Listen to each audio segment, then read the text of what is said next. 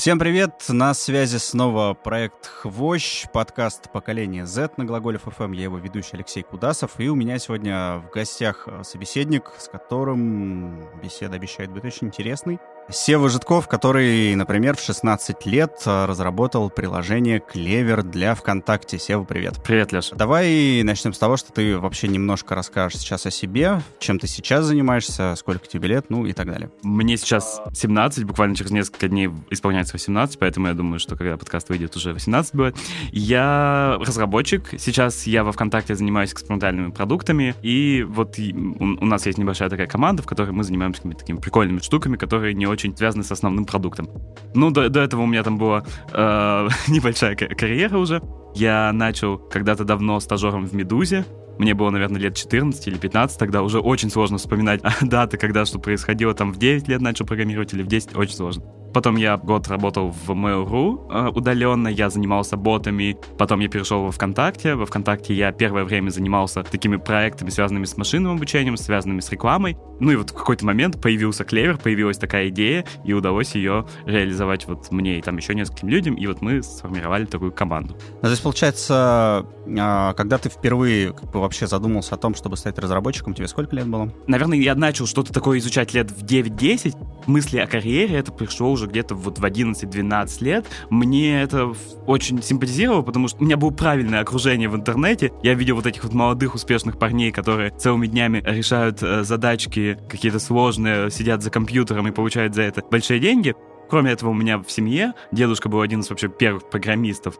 И вот у меня все обстоятельства сложились к тому, что я понял, что программирование — это круто. Вот, и все еще так думаю.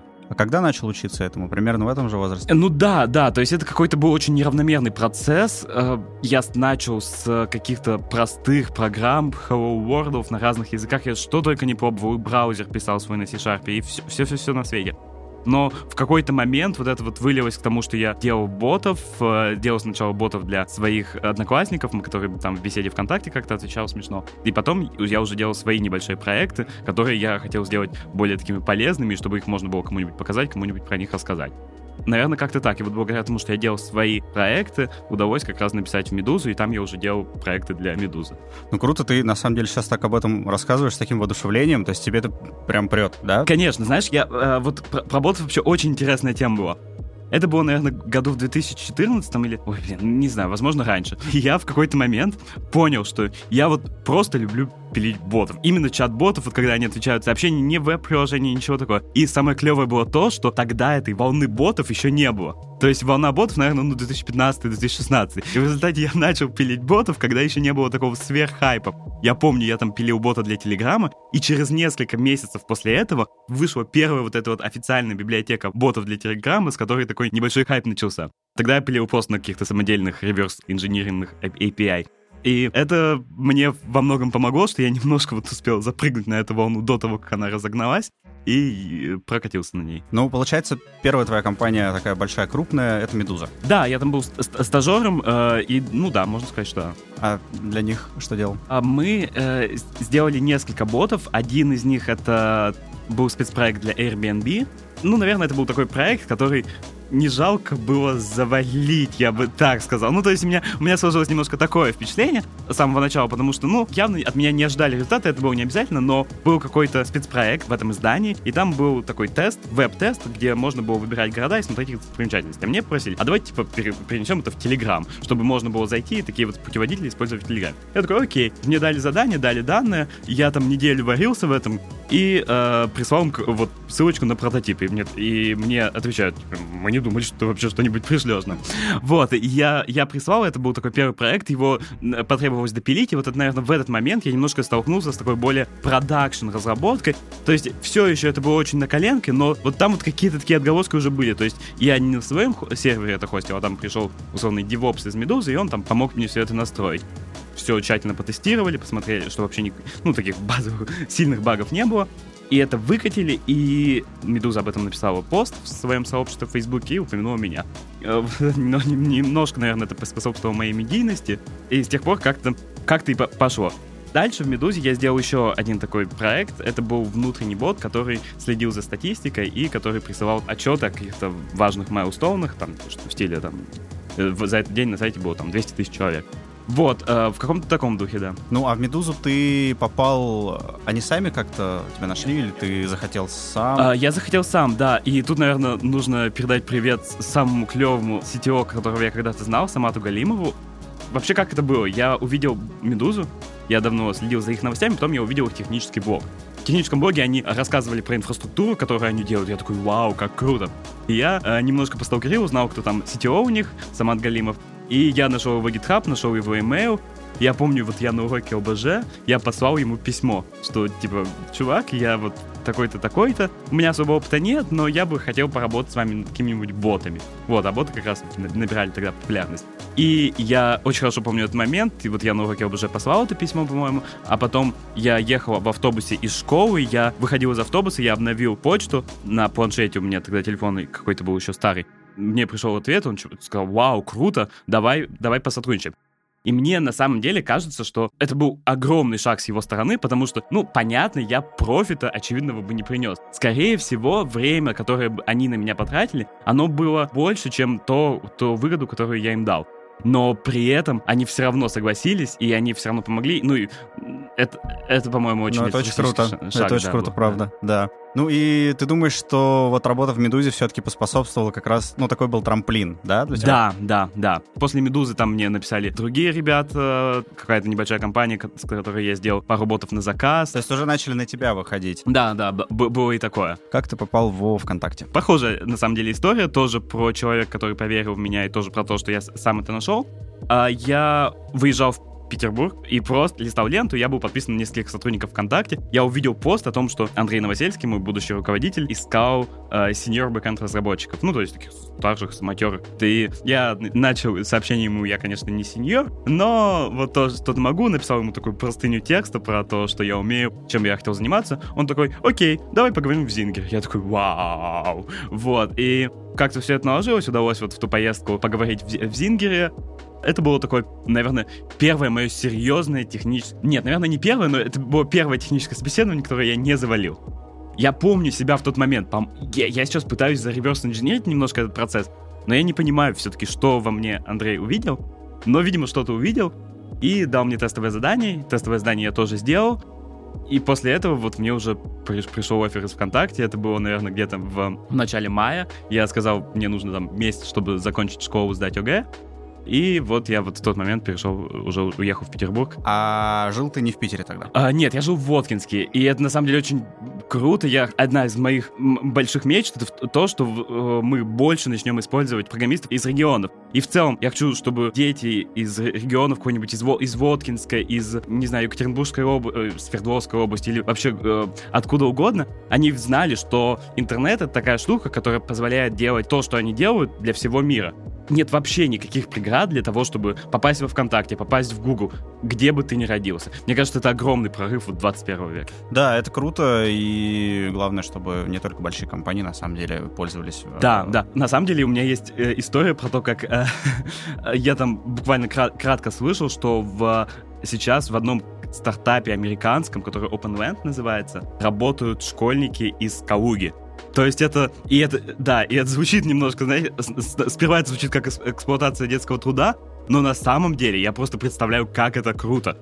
Там, по-моему, была какая-то история про то, что там в классе стало модно программировать в какой-то момент, и все в классе начали программировать. В результате у них сформировалась ячейка программистов и кто-то там сейчас работает вот в этом стартапе американском, и это как круто. Школьники из э, Калуги и американский стартап, который да, там Y да, Combinator это пошел. здорово. Это очень круто. Ну, а как, э, как решалась проблема, допустим, с тем, что ты несовершеннолетний? То есть тебе на тот момент было там 16, да? 16 лет, э, большая компания, все официально, трудовые. Ну, мне 15 лет было на тот момент, и летом исполнялось 16, то есть вот примерно в этот период. Когда мне было до 16 лет, там э, были юридические требования про то, что я мог работать там не больше скольки-то часов в неделю, но едва мне исполнилось 16, я перешел на full тайм 16 лет, там вроде все, все хорошо. А как э, родители отнеслись вообще? Это не то, что было бы такое мгновенное решение, то есть я им сказал, мам, я поеду там в Питер, нет. А, я их готовил к, к этому очень долгое время.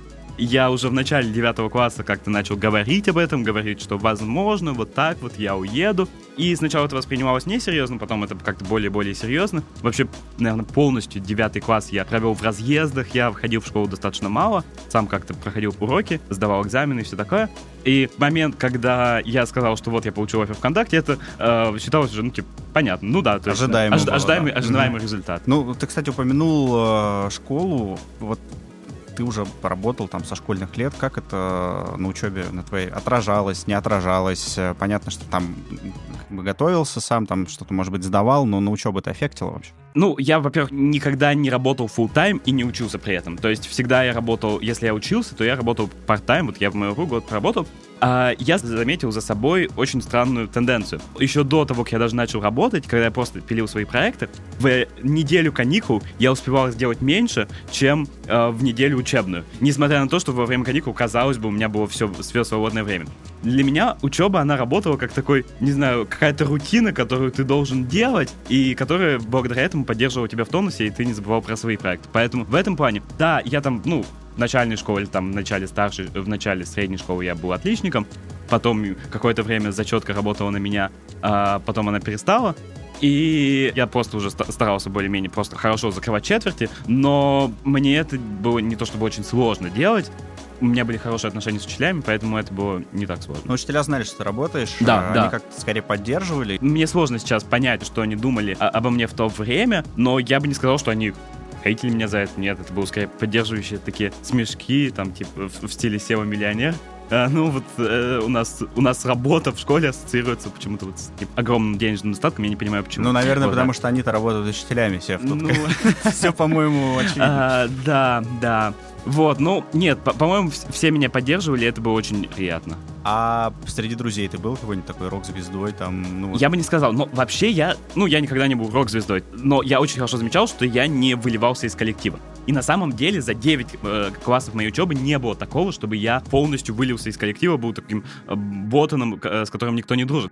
И это, по-моему, очень интересный момент. На протяжении всех этих классов я не, не всегда работал. Не всегда у меня были деньги, и, как, э, соответственно, невозможно было просто так сказать, смотрите, вот у меня есть деньги, так что я молодец, поэтому я этим занимаюсь. Даже когда я занимался просто программированием, просто сидел дома за компьютером, все ребята были очень поддерживающие.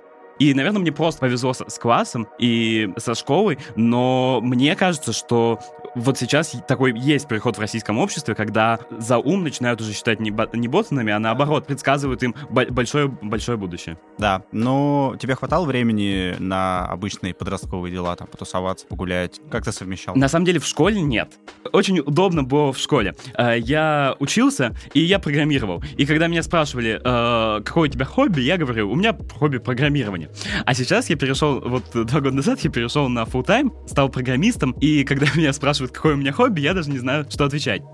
Первое время, когда я только приехал в Питер, я тоже жил такой только рабочей жизнью. Потом вот эта вот как-то подростковость, она начинала меня догонять, я искал что-то, искал чем заняться еще. Вот, и это очень для меня такой интересный переход был. Про то, что вот ты такой умный, решаешь какие-нибудь сложные задачки, э, ходишь на работу там с самыми топовыми людьми в крутой компании, а потом ты, не знаю, решаешь пробежать триатлон, и все, ты абсолютный ноль в этом. Ты вообще ничего не умеешь, сотни людей, э, просто, там, не знаю, 90% лучше тебя в этом.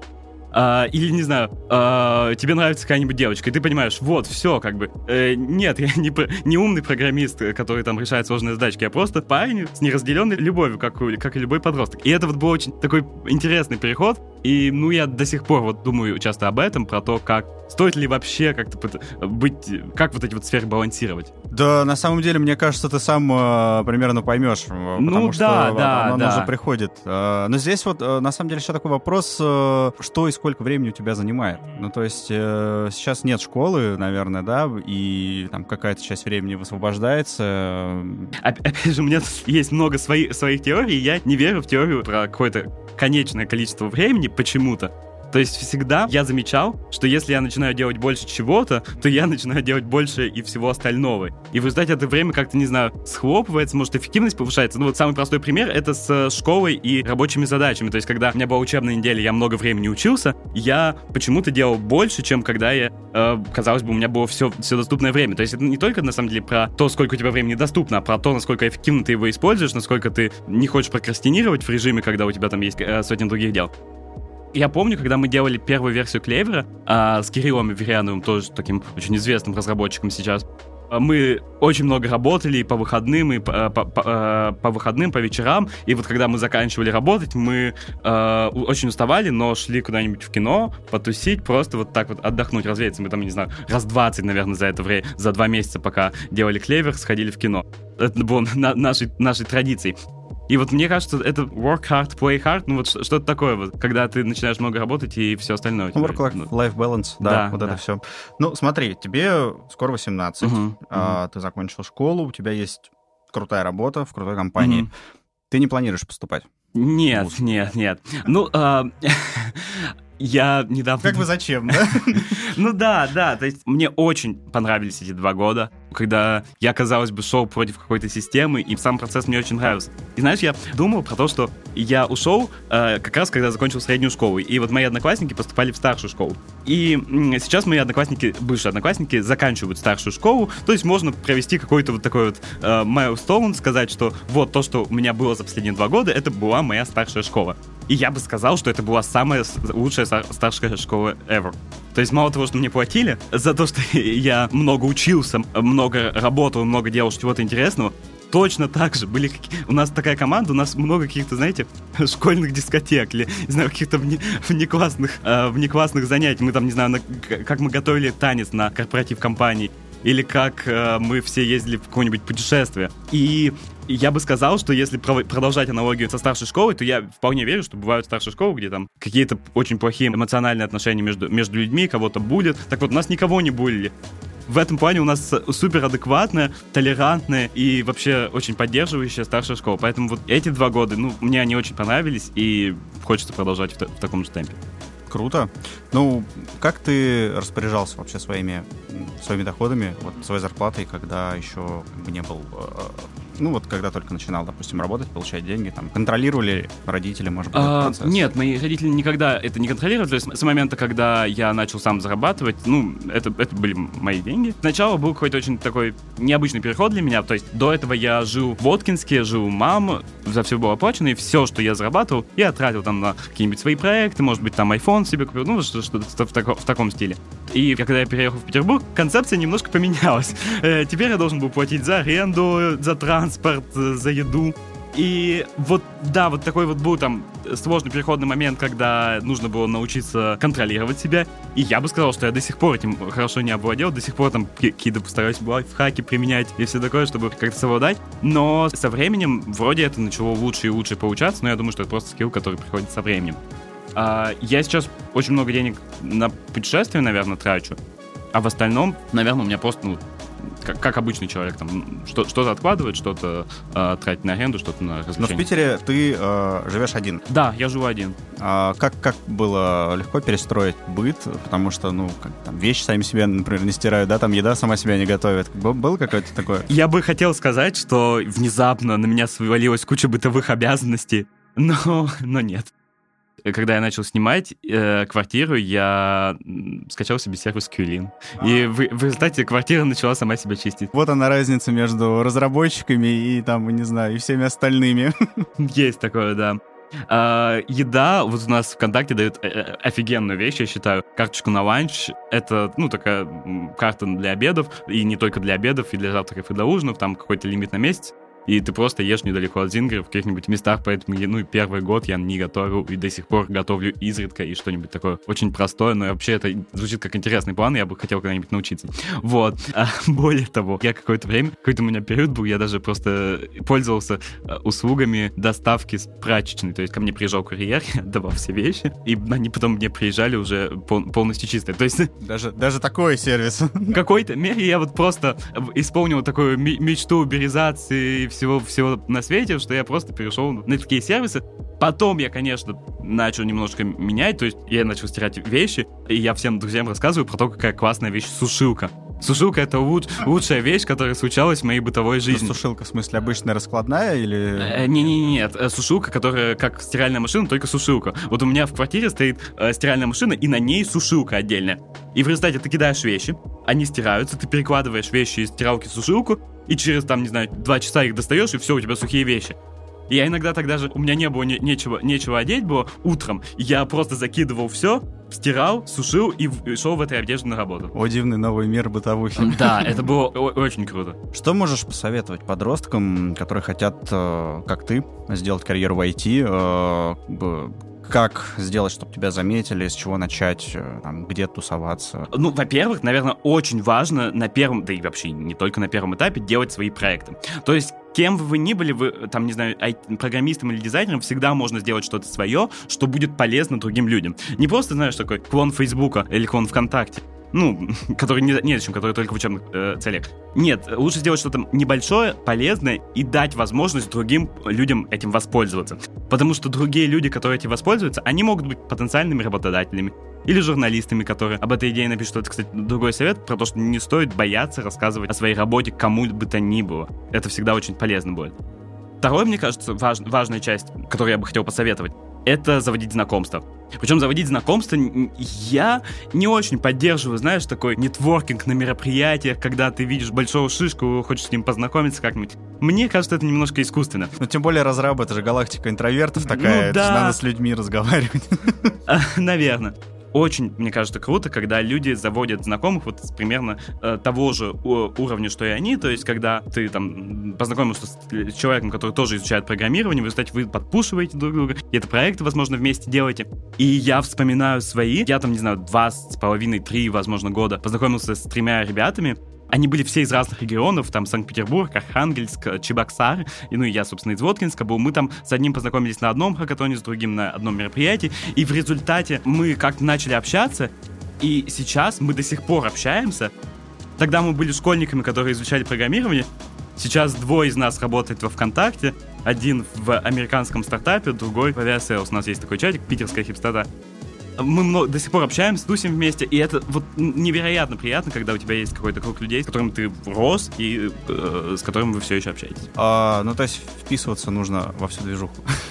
Да, и если продолжать вот про э, совет, хакатоны, я уже упоминал, это самое лучшее, что вообще можно придумать для начинающего программиста, потому что это, с одной стороны, практика создания проекта в реальных условиях, и это практика создания полезных проектов, а с другой стороны, знакомство. Так что ходите обязательно на хакатоны, даже ездите на хакатоны, если вы не в Москве или в Санкт-Петербурге, они того стоят. Три самых крутых российских IT-продукта в любой сфере. Я бы сказал, что JetBrains в- и все их продукты, потому что это потрясающая компания, я считаю. У них есть большой офис в Санкт-Петербурге, они, у них российские корни, э, и они сделали продукт IDE для разработчиков, которым пользуются во всем мире. Они сделали язык программирования, который сейчас официальный язык для Android-разработки. По-моему, это огромное достижение, и мне кажется, это просто очень клево, что в России есть такие продукты. Еще я бы сказал, что, нав- наверное, реплика это стартап Жени Куйды. Они начинали бота, который рестораны подбирает, потом они сделали мессенджер для ботов. Сейчас у них есть вот такой вот бот для психологической помощи, который работает, ну, не психологическая помощь, такой, такой по-моему, психологический наставник или вот что-то такое. И он работает потрясно. У них есть супер крутая фи- фича, когда можно позвонить боту. И это работает Подожди, а разговаривает с тобой бот, когда ты ему звонишь? да, да, да, да. То есть он распознает твой текст и сам ге- генерит текст ответов. И это вроде бы понятная фича, то есть понятно, как ее реализовывать даже на предыдущих технологиях. Но при этом это просто выглядит супер круто и супер футуристично. Я как-то там, не знаю, 4 минуты разговаривал с этим ботом. А третий? Ну, конечно, ВКонтакте. Но, знаешь, когда внутри ВКонтакте работаешь, ты понимаешь, насколько там все сложно, насколько все круто, насколько огромные запросы, огромные нагрузки к нам приходят каждый день, и какие решения придумываются, чтобы эту всю нагрузку хендлить, э, работать с ней как-то и делать крутые сервисы для юзеров. А, окей. Как ты думаешь, не предвидится ли на рынке переизбытка IT-специалистов? Вот как знаешь, 10 лет назад все поступали в вузы, учились на менеджеров-экономистов, э, сейчас их очень много. Не станет ли то же самое с айтишниками? Мне кажется, что программисты будут, конечно, меняться. Все больше и больше вещей начинают быть автоматизированы. Э, Сейчас все лендинги делают на тильде. Какое-то время назад считалось зашкваром делать сайт на конструкторе.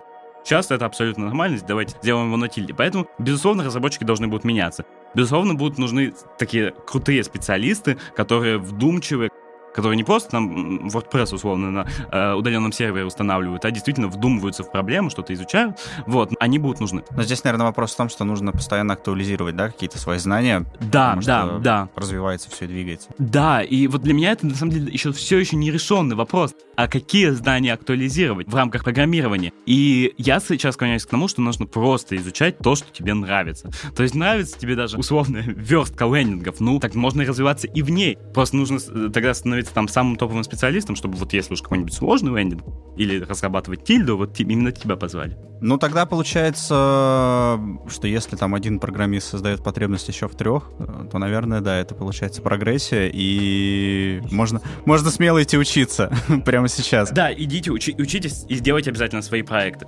У меня нет какой-то точки зрения насчет высшего образования. У нас вот в команде работают люди с высшим образованием и без высшего образования, и те и другие очень часто крутые специалисты. Но если у вас уже есть возможность получить высшее образование, если вы где-то учитесь, то мне кажется, это круто параллельно заниматься чем-то своим, потому что тогда это будет просто такой ультимат специалист, у которого и свои проекты есть, и высшее образование, и вы просто там все собеседования затащите.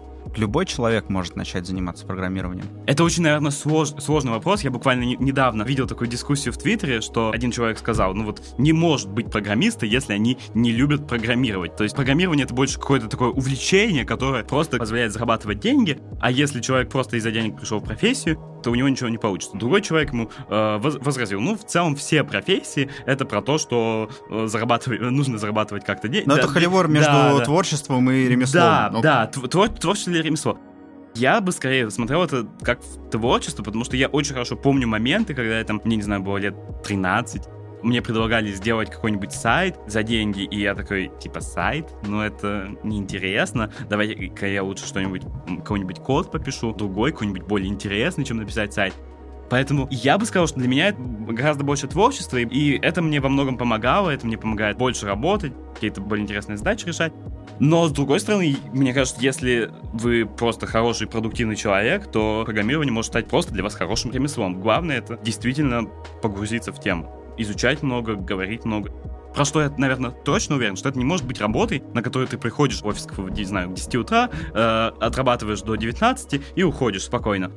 Мне кажется, что программирование, оно очень часто происходит постоянно. То есть ты, ты делаешь что-нибудь, там, не знаю, э, гуляешь с собакой, и вот какая-то мысль появляется в голове, и ты тут же ее записываешь, там думаешь, э, изучаешь какие-то новости про технологии новые, нужно интересоваться этим. Но, наверное, не обязательно в сердце сам быть программистом. Любой может научиться. Сев, спасибо тебе. Было очень круто, очень интересно. У нас э, на подкасте был Сева Житков, программист, который работает сейчас в ВКонтакте. Подписывайтесь на наш телеграм-канал Хвощ. Э, слушайте наш подкаст «Поколение Z» на глаголе FM. Меня зовут Алексей Кудасов.